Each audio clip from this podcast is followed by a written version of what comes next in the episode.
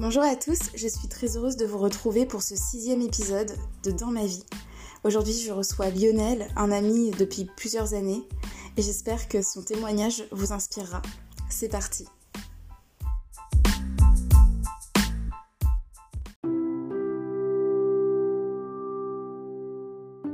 Salut Lionel Salut Nat, comment tu vas? Ça va, merci, et toi? Ça va nickel, parfait. hein. Ouais, bon, c'est cool de t'avoir sur le podcast, hein, j'attendais ça depuis là. Franchement, pareil. J'avais, j'avais hâte de, de raconter un peu tout ça et j'ai vu ce que tu faisais déjà. Franchement, c'était vraiment cool. Donc, euh, hâte de participer à ce projet. Yes, merci. Bah du coup, est-ce que tu veux juste euh, voilà te présenter un petit peu pour euh, tous ceux qui te connaissent pas? Bah, pas de souci. Je m'appelle Lionel, j'ai 24 ans. Euh, donc, euh, je suis originaire de Côte d'Ivoire, mais je suis né en France, etc. hein, pas de, pas Yes. de galère à ce niveau-là. Euh, euh, mais sinon, voilà, c'est euh, bah, que, que dire. Je suis technico-commercial actuellement. Moi, de base, je suis dans le secteur de l'informatique. Et Oui. euh, donc là, je suis technico-commercial euh, donc chez Cybertech, donc un, un assez grand groupe avec plusieurs points de vente dans la France. Et euh, voilà, donc je m'occupe un peu de tout ce qui est bah, montage, etc. de PC. Donc voilà. Super, ok. Euh, du coup, euh, moi je t'invite aujourd'hui pour euh, vraiment voilà avoir un petit échange avec toi. J'aimerais savoir un peu ce que tu as sur le cœur, ce que tu as envie de, de nous dire aujourd'hui. Et Mhm. je te laisse, je te laisse le- la libre parole, voilà, de choisir ce que tu veux me dire. Ça marche. Je commence. Euh, alors du coup, bah, on, on va essayer de faire ça assez chronologiquement, dans le sens où je vais commencer quand j'étais assez petit, les événements qui m'ont marqué, et essayer de grandir et essayer de voir un peu bah, comment j'ai pu bah, euh, appréhender les choses et évoluer avec euh, avec le temps. Quoi. Hmm, Euh, donc du coup, bah, on commence. euh, bah, je vais commencer plus à l'âge de 10, euh, 10, 11 ans, où en fait, je vais prendre l'événement le plus marquant pour moi, on va dire, dans ma vie pour le moment, c'est euh, la séparation de mes parents. Donc ça allait pas entre eux depuis un moment. Euh, faut savoir que ma mère, voilà, elle travaillait donc dans une école à Gif-sur-Yvette, donc elle faisait deux heures de route euh, tous les jours. Oui. Et euh, mon père, bah, il est informaticien, donc lui sur Paris. Donc euh, ma mère rentre du travail en général, donc avant lui, assez énervée parce que bah, les transports, le travail, etc. Euh, mon père. Donc, euh, en soi, même si on avait, on va dire, une famille complète, parce que c'est vrai qu'à ce niveau-là, j'avais pas à me plaindre pour le moment, mais j'avais mes deux parents, j'avais ma petite sœur, et euh, et bah, il y avait rien à dire, quoi. J'avais mes deux parents, mais en fait, le fait que euh, les deux euh, bah, ne s'entendent pas, bah, ça a quand même pas mal. euh, bah, C'était plus une image qu'autre chose, quoi. C'est en fait le Ouais. fondement dans le... avoir deux parents. Euh, je pense que c'est pas juste une image, c'est vraiment euh, ce que ça apporte au quotidien. Et si les deux ne s'entendent pas, malheureusement, bah, ça apporte pas l'effet escompté, quoi. Et euh, donc mes deux parents se séparent. Donc quand moi je suis au collège, euh, ma petite sœur l'a plus, on va dire, mal pris que moi, dans le sens où elle, elle, a, elle en a gardé des séquelles, hein, même encore aujourd'hui. Moi, je l'ai plus vu comme une, bah, une opportunité de m'affirmer et de euh, prendre un peu le rôle de mon père euh, avec ma mère et avec ma sœur, quoi. Où euh, bah, je devenais un peu l'homme de la famille. Il faut savoir que j'ai vécu avec ma mère pendant un moment Hmm, et, et qu'après je suis allé vivre avec mon père un peu plus tard quand, quand je suis rentré au lycée et, euh, et quand je suis rentré au lycée, quoi. Donc voilà. Et euh, en fait, avec ça, ma mère qui bah, comptait sur moi, avec ma sœur aussi qui était en train de grandir, parce qu'elle, elle était plus petite, on a trois ans d'écart, et elle, elle passait bah, vraiment dans des années euh, qui te forgent, quoi, qui te forgent vraiment pour tous tes ans. Et en, en fait, j'ai pris conscience de ça assez tôt, et c'est là que je me suis dit, bah, faut vraiment que que je sois fort, que je montre l'exemple, que ouais. euh, que je fasse bien la distinction entre ce qui est bien et ce qui est mal. Et, euh, et ça, j'en reparlerai plus tard parce que dans beaucoup de situations et surtout en couple, ça m'a causé du tort comme un peu euh, aidé. Donc voilà. Et euh, j'avais vraiment besoin de, de faire ces distinctions-là et de, euh, de montrer à ma sœur quoi et à ma mère que ben je pouvais pas me permettre de de dévier, de dériver, de Ouais, t'as été, t'as été tout de suite euh, conscient ben, de ta responsabilité, quoi. C'est ça, exactement. Et euh, bah, très tôt, quoi. Donc du coup, euh, on a fait ça et et bah ça a été. Euh, Qu'est-ce que je pourrais te dire d'autre par rapport à ça? Non, en vrai, ça a été. Ma mère a eu un, un copain après, euh, avec qui elle est restée un an et euh, séparés donc après un an du coup. Et ça, elle l'a très mal vécu. C'est vraiment que j'ai vu ma mère triste parce que quand quand euh, quand ça s'est terminé avec mon père, ben c'était plus un soulagement puisque ces années de disputes, etc. étaient terminées. Mais là, j'ai vraiment vu ma mère triste, euh, vraiment triste. Hmm. Et, euh, ça a pu que renforcer un peu cette idée, comme je t'ai dit, de bah, d'homme de la maison entre guillemets. Voilà, fallait que je sois là pour ma mère, voilà que je sois fort. Je pouvais pas me permettre de pleurer, je pouvais pas me permettre de laisser transparaître mes émotions, que ce soit de la tristesse, que ce soit de la colère. Je pouvais pas me permettre parce que je devais être fort en fait. Enfin, mmh. personne m'a dit. C'est quelque chose que je me suis dit moi-même, fallait pas que je laisse transparaître mes émotions euh, pour pas paraître faible quoi, tout simplement.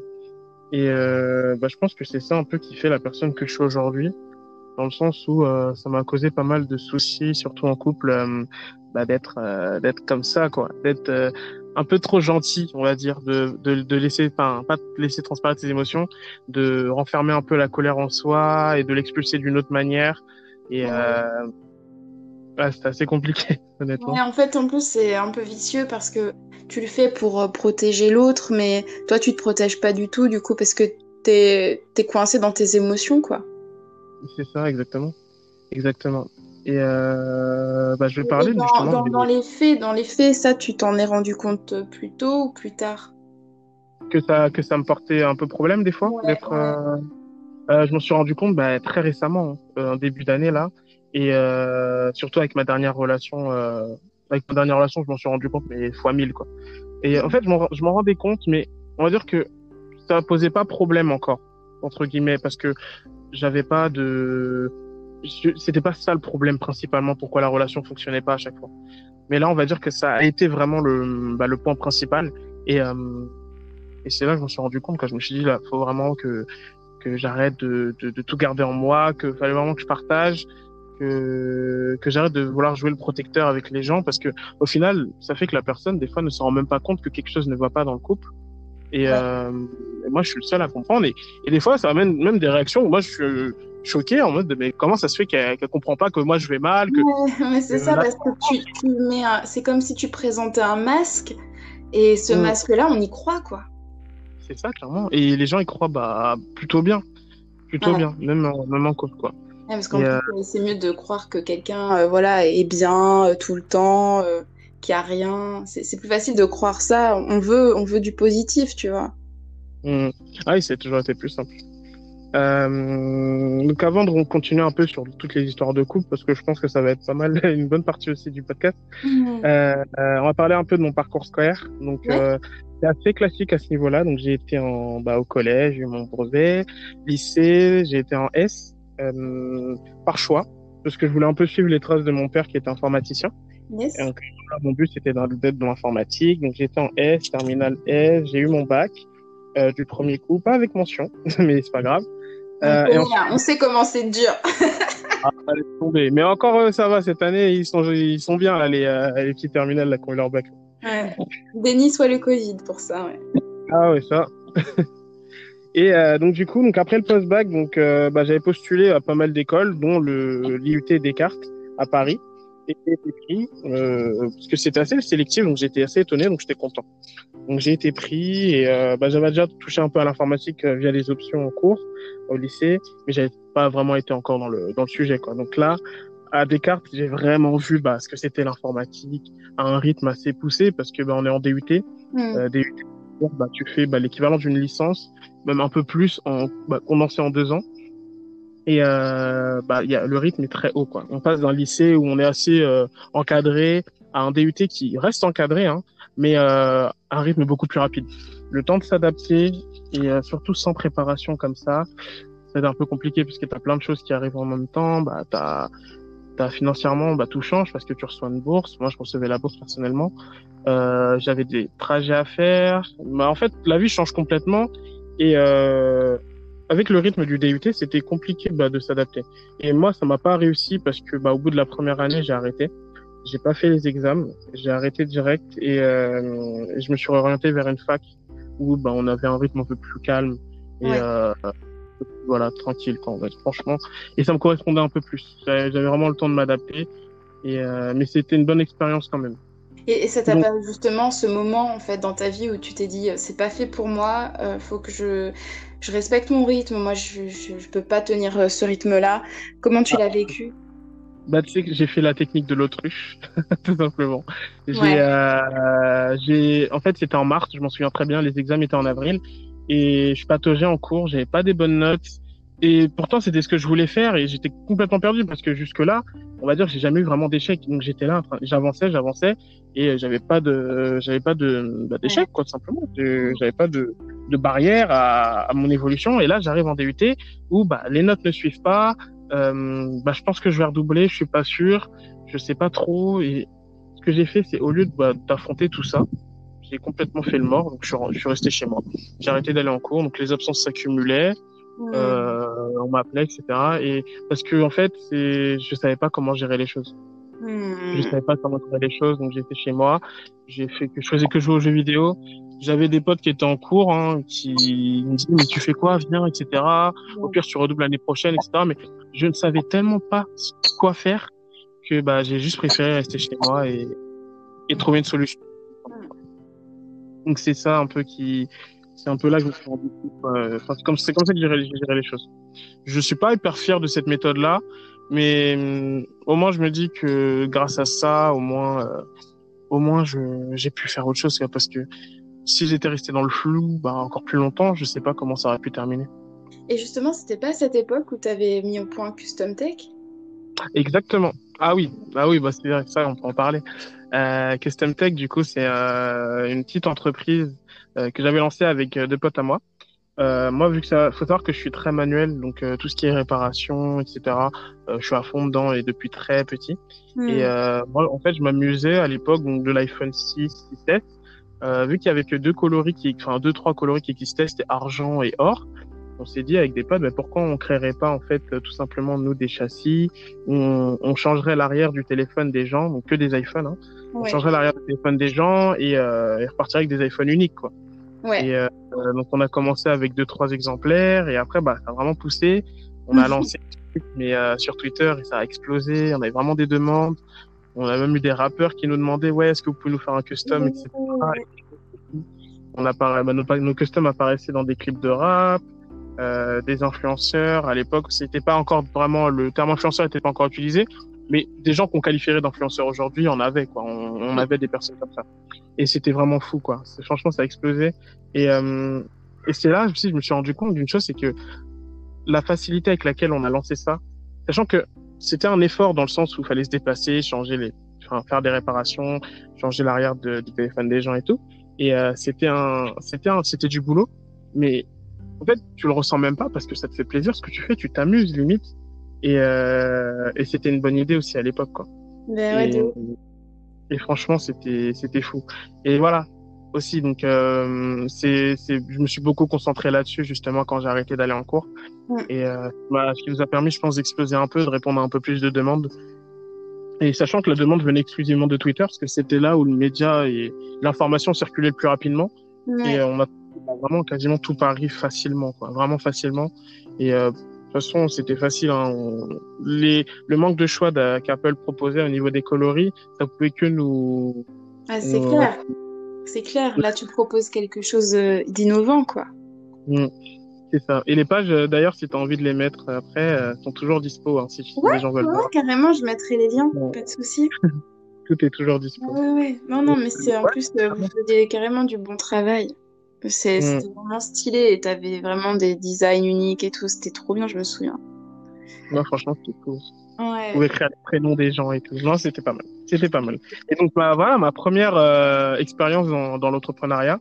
Et j'ai vraiment aimé. J'ai vraiment aimé. J'ai gardé ça dans le coin de ma tête. Qu'on a arrêté, hein, évidemment, parce que euh, bah, manque de temps. Moi, je rentrais à la fac.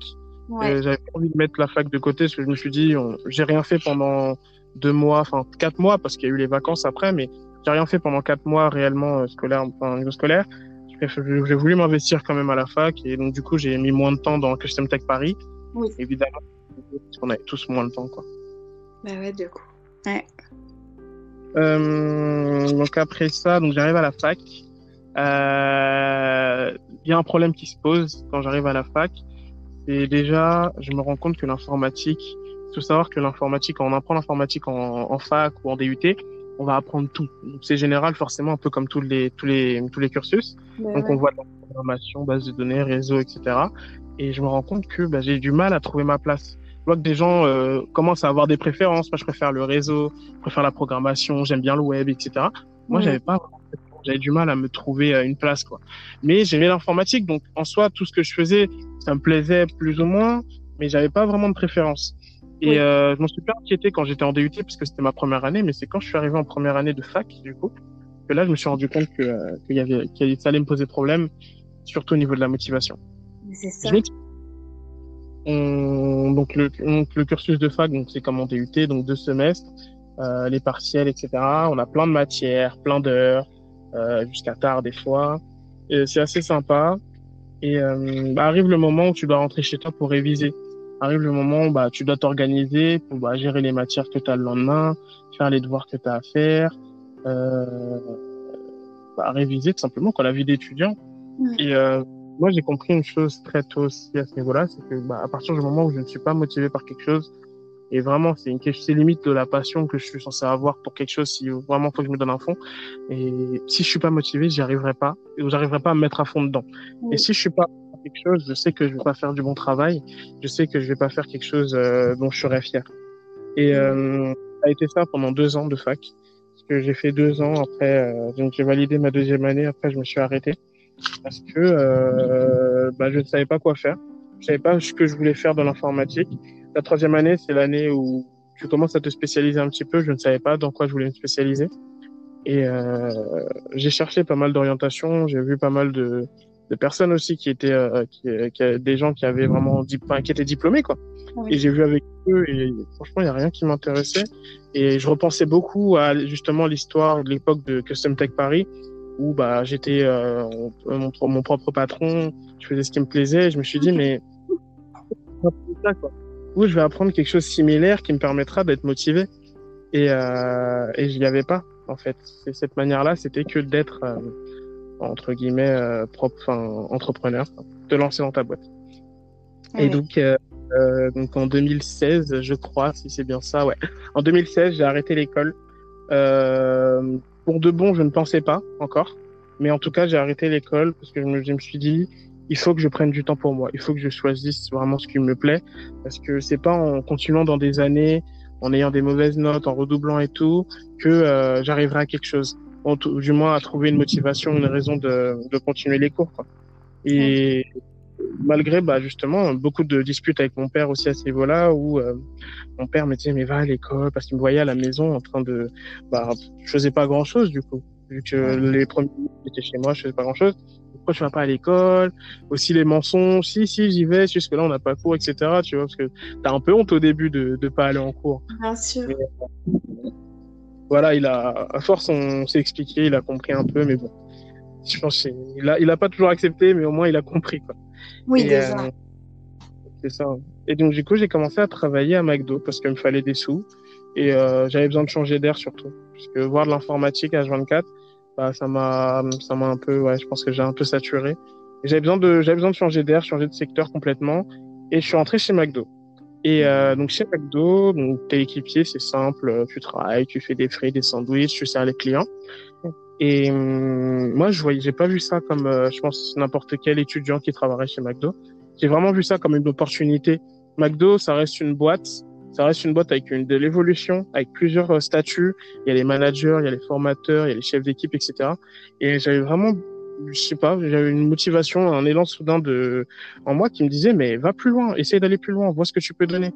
Donc, du coup, j'ai commencé à mieux me donner en tant qu'équipier. On me propose de passer formateur, de passer chef d'équipe jusqu'au moment où ma directrice me propose de, bah, de passer l'examen chez McDo France pour devenir manager, qui se passe en deux étapes, donc en deux diplômes que tu obtiens chez eux, en deux passages, et euh, et de bah, justement, bah, comme ça, je remplacerai un des, un des managers qui devait partir et tout. Et euh, bah, moi j'ai dit ok quoi, j'ai dit ok clairement, donc j'y vais. Pareil, ça se passe super bien, l'examen se passe super bien. C'est une semaine. Euh, les, les locaux de McDo France sont à Guyancourt, donc par rapport au 91, là où j'habite, c'était un peu loin. Donc tous les matins, c'était euh, vraiment quoi la tête dans le cul que j'y allais, mais ça restait vraiment une très bonne expérience, tu vois. Oui. Et euh, du coup, j'obtiens bah, le diplôme euh, avec euh, avec la, je crois l'avant-dernière meilleure euh, enfin meilleure euh, distinction. C'est un peu comme des mentions. J'ai eu mention bien au lieu de très bien, quoi, si tu veux. Ouais, Donc, du coup, dans mon McDo, bah, tout le monde est super content, voilà. Et et voilà, donc je suis tombé, bah, c'est comme ça qu'en en un an et demi, je suis devenu formateur chez euh, manager chez McDo. Parce que bah, je me suis dit, ouais, euh, essaye d'aller plus loin. Essaye de, de donner du mieux que tu peux. Essaye de, essaye de, voilà, de donner le meilleur que tu enfin, de, de toi, quoi. Hmm. Peu importe la, la situation. Et ça, c'est quelque chose qui m'a vraiment rythmé dans, qui m'a vraiment rythmé, surtout bah, après ces années-là, parce que ça redonne confiance, parce que les gens vont me dire, tu travailles chez McDo. Je voyais des gens que je connaissais qui venaient me voir des fois oh, mais tu travailles chez McDo, mais d'un air euh, ouais.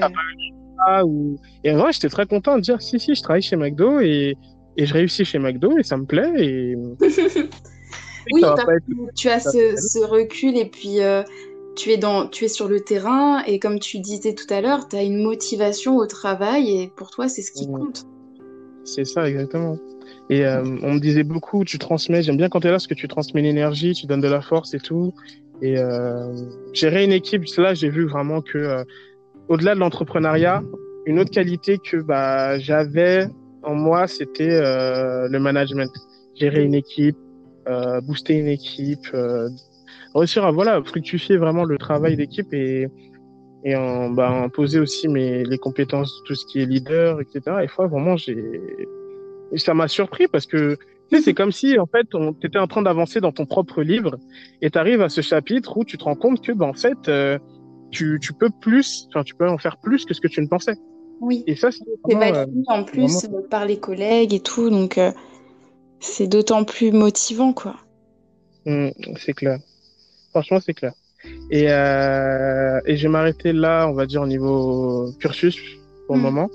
Donc, faut savoir que pendant toute cette période-là, euh, moi, depuis, ouais, j'ai eu qu'une seule longue relation, on va dire, d'un an, qui était euh, l'année du bac, donc 2013-2014 pour moi.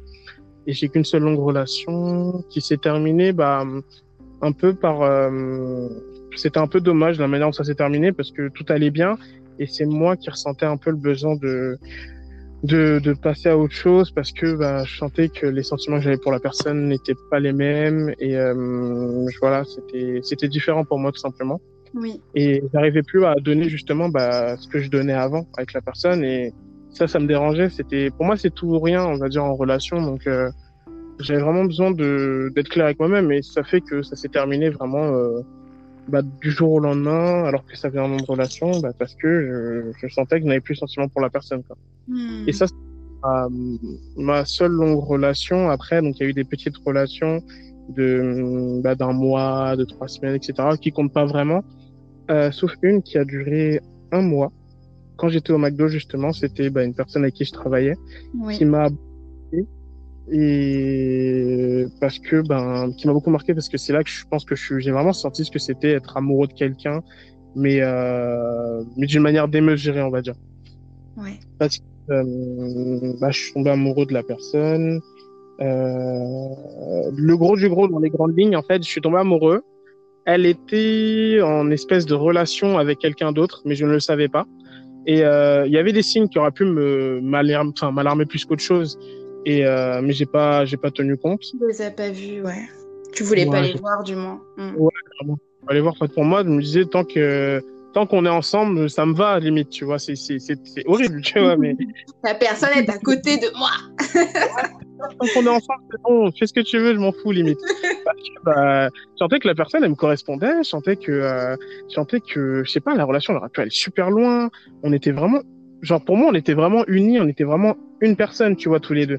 Ouais. et euh, et bah forcément hein, quand la personne n'est pas super honnête avec toi ou bah tu sais pas vraiment de la vie de l'autre personne bah ça, ça ça se passe mal. Ça termine mal. Donc ça s'est terminé euh, euh, ça s'est terminé aussi pareil sur un coup de tête. C'est pas moi qui ai mis fin c'est elle euh, parce que elle y arrivait plus. Alors elle a toujours nié le fait qu'elle a été dans une autre relation mais je l'ai appris par d'autres manières et euh, et voilà c'est pas c'est pas ça qui m'a fait mal en fait. Euh, ce qui m'a fait mal c'est surtout de de me dire que là je comprends pas pourquoi j'ai aimé comme pas possible alors que des personnes qui méritaient plus et beaucoup plus j'ai pas réussi à leur donner bah ne serait-ce que la moitié.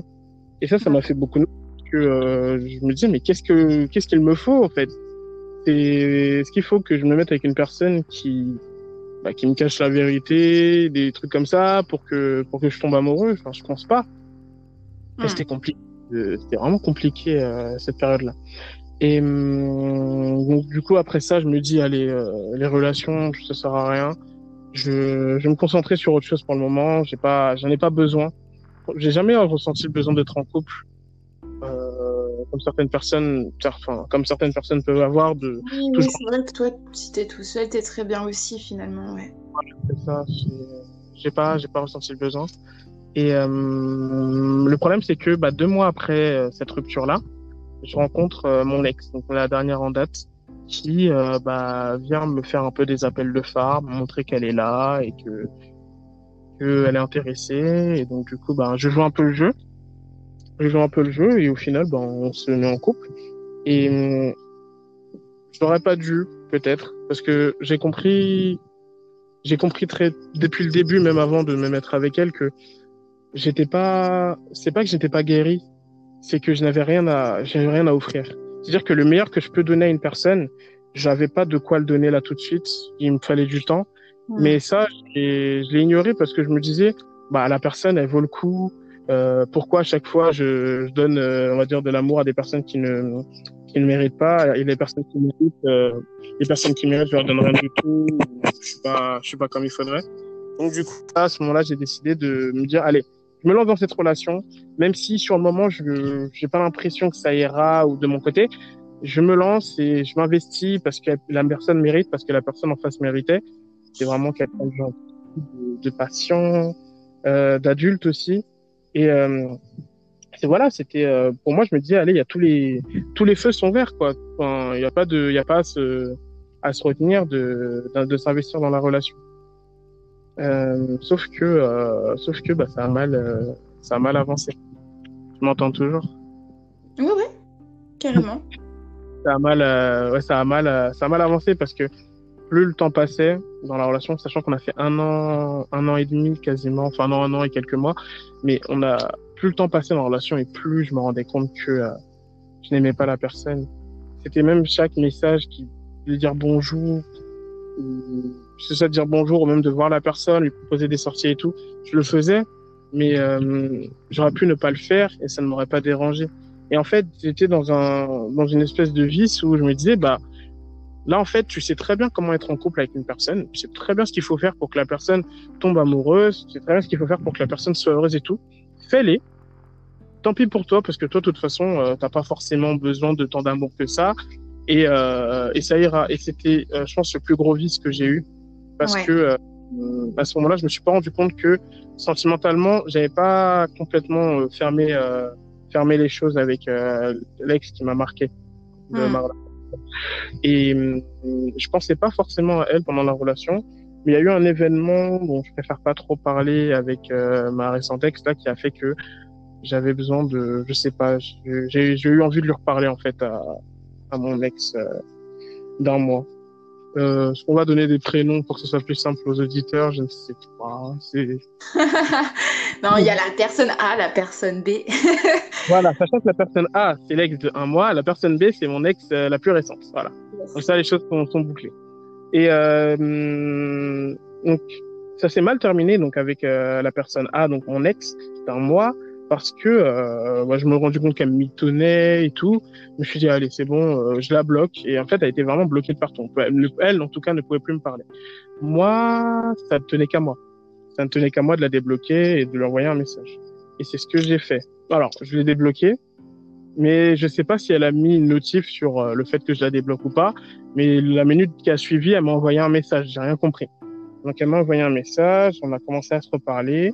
Elle m'a demandé pourquoi je l'ai débloqué parce que même si ça faisait un mois de relation, elle, elle me connaissait très bien et elle savait que euh, chaque chose que je vais faire, bah, ça va avoir un sens. Mm. Ça va avoir un sens. Donc si je l'ai débloqué, c'était pas juste pour la débloquer, voir ce qui se passait dans sa vie, c'est parce que j'avais besoin de la lui reparler, de la revoir. Et ça, elle l'a compris, mais, mais mieux que personne.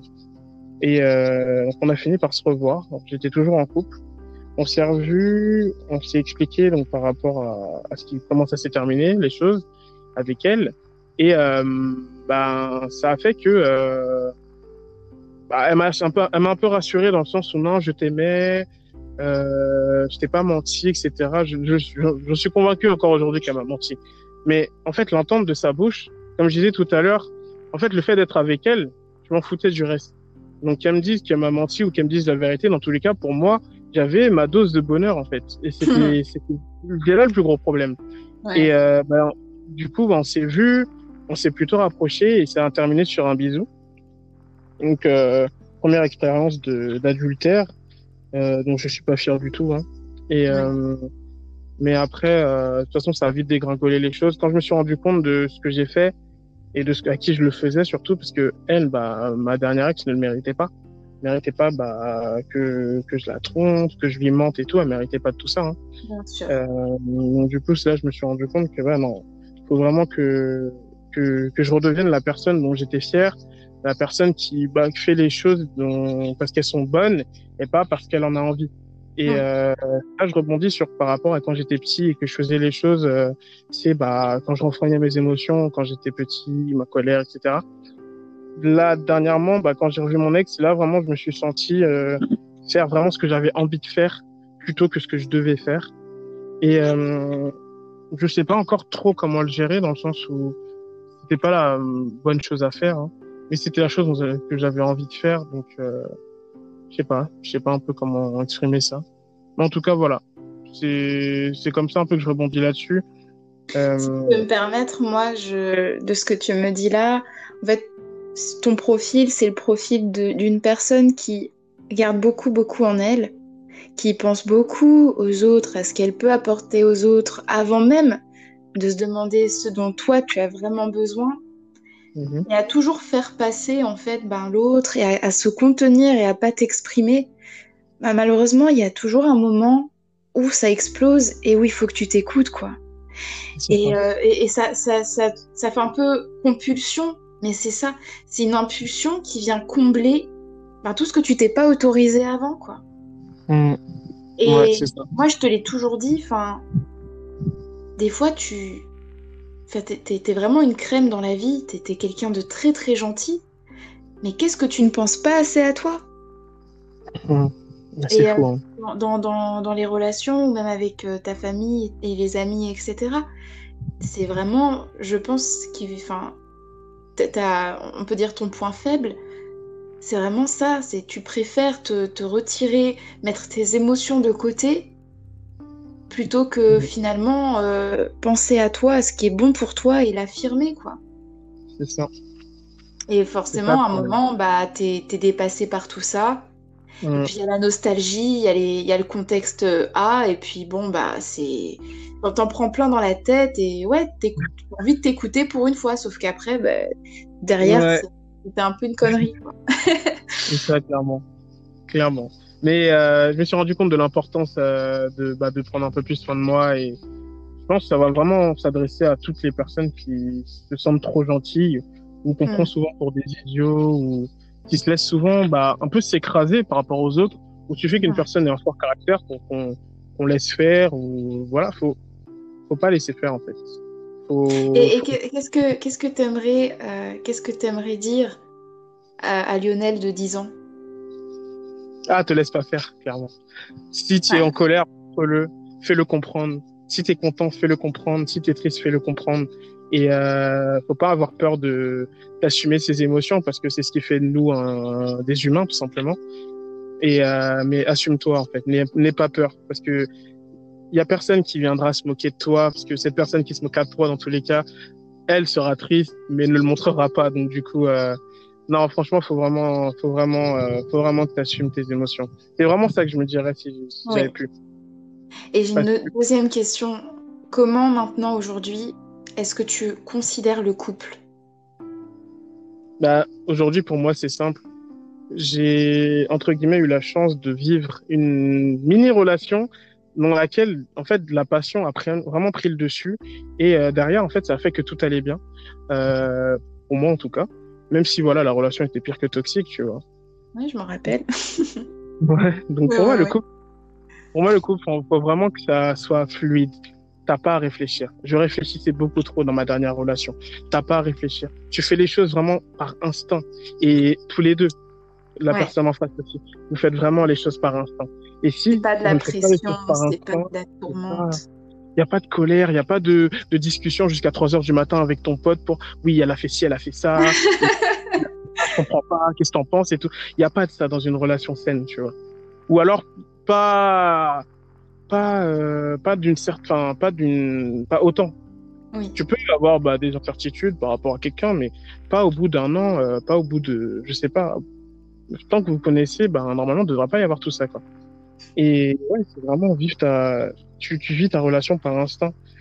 Euh, la confiance, c'est quelque chose qui, selon moi, se donne, euh, que la personne doit avoir de base. Je fais confiance, euh, je fais toujours confiance. Derrière, la personne, bah, on fait ce qu'elle veut. Hein. Si elle veut me, elle veut me la mettre dans le dos, bah, elle me la mettra dans le dos, c'est pas grave. Mais au moins, moi, j'ai fait confiance et c'est la personne en général qui est en, qui est en tort, qui dort mal, tu vois. Yes. Et moi, c'est ce que j'ai compris et que j'ai bien vécu surtout, parce que je me sentais mal d'avoir euh, vu mon ex alors que j'étais en couple et de l'avoir embrassé surtout. Donc euh, c'est quelque chose qui m'a, voilà, je, je, je, dormais mal clairement, je dormais mal et c'est quelque chose qui me hantait, tu vois, parce que ben quand t'es quelqu'un de raisonné, de réfléchi, qui réfléchit à tout ce qu'il fait, quand tu fais quelque chose bah, dont t'as pas réfléchi, là ça te désoriente comme pas possible. Donc ouais, mmh. franchement, euh, le coup par instinct quoi. Et euh, si dans ton couple, bah, ça va pas, ou tu as des questions, tu poses des questions, ou si tu en arrives à faire une liste euh, des pour et des contre euh, rester en couple avec cette personne, faut vraiment, faut vraiment que tu réfléchisses à, à arrêter parce que plus tôt tu t'en rendras compte et mieux, euh, plus, plus le temps t'en enfin, auras pour te, pour te remettre et, et savoir ce que tu veux vraiment. Ouais, c'est ça. vraiment ça aujourd'hui. Bah, merci beaucoup Lionel. Est-ce que tu veux rajouter quelque chose ou est-ce que tu as fait le tour? Bah écoute, je pense avoir fait le tour. Le reste, c'est pas hyper pertinent. Mais ouais, je pense avoir fait le tour surtout de mes expériences un peu en couple. Et Ouais, euh, Ouais. je reste au mot de la fin, c'est euh, faut pas avoir peur de- d'assumer ses émotions. Vraiment pas. Mhm. Hmm. Et ouais, et ouais, mine de rien. On dit ça comme ça, ça a l'air facile et tout, mais on sait que dans la vie de tous les jours, euh, c'est vrai que arriver à exprimer ce qu'on ressent, c'est tellement important. Bah, surtout dans, dans le domaine du travail. Hein. Pour, euh, je pense que ça, ça touche euh, vraiment un max de personnes. Tu es dans le monde du travail, si tu n'arrives pas à exprimer que ben, ton boss, il te, il te fait chier, ou si tu es mécontent de quelque chose, tu dois le faire savoir. Et si tu le prends sur toi, ben, clairement, après, voilà, c'est toi qui te retrouves euh, un peu, euh, un peu niqué, entre guillemets. Et Non. euh, non, franchement, faut, faut assumer ses émotions dans n'importe quel domaine, que ce soit en couple, que ce soit dans la vie, avec la famille aussi. Parce qu'il y a beaucoup de gens qui, qui voient la famille comme un graal auquel il faut pas toucher, etc. Faut pas avoir peur si t'as un oncle qui te fait chier, les remarques qui te font chier, etc. Faut vraiment pas hésiter à faire comprendre, parce qu'on est tous des adultes, surtout bah la vingtaine, parce qu'on va, on va souvent, souvent nous considérer comme des comme des jeunes adultes, donc du coup bah un peu discréditer notre parole, mais faut faut pas hésiter à se faire entendre. On est tout aussi réfléchi qu'une personne de 40 ans qui bah fait euh, qui, qui fait les choses à sa manière, mais Avoir conscience de sa valeur aussi. hein. ah ouais, clairement. Franchement, à partir du moment où tu réfléchis à ce que tu fais, tu fais les choses par instinct, avec le cœur, euh, tu as une valeur, mais énorme. Tu as une valeur énorme. Et ça, faut vraiment s'en rendre compte. Faut vraiment s'en rendre compte. Et pas Ouais, s'écraser. J'espère que vous écoutez bien ce que Lionel est en train de dire, parce que c'est important. Ah c'est oui. tellement important pour être bien au quotidien. Mais en tout cas, Lionel, moi, je te remercie pour euh, être ouvert comme tu viens de le faire et, et voilà, de ne pas avoir eu peur de te mettre à nu, de, de raconter voilà ce qui t'est arrivé et, euh, et ce que tu as appris de, de tout ça. C'est vraiment bien parce que ben, moi, je sais que voilà, il y a beaucoup de personnes qui sont un peu comme toi. euh, Je pense j'en fais aussi un peu partie, où on a tendance à être beaucoup dans la compassion, beaucoup dans le tourner vers l'autre. Et puis, il y a toujours un moment où en fait, on s'en prend plein la face. Hum, c'est clair. C'est clair. Il n'y a a pas mieux dit.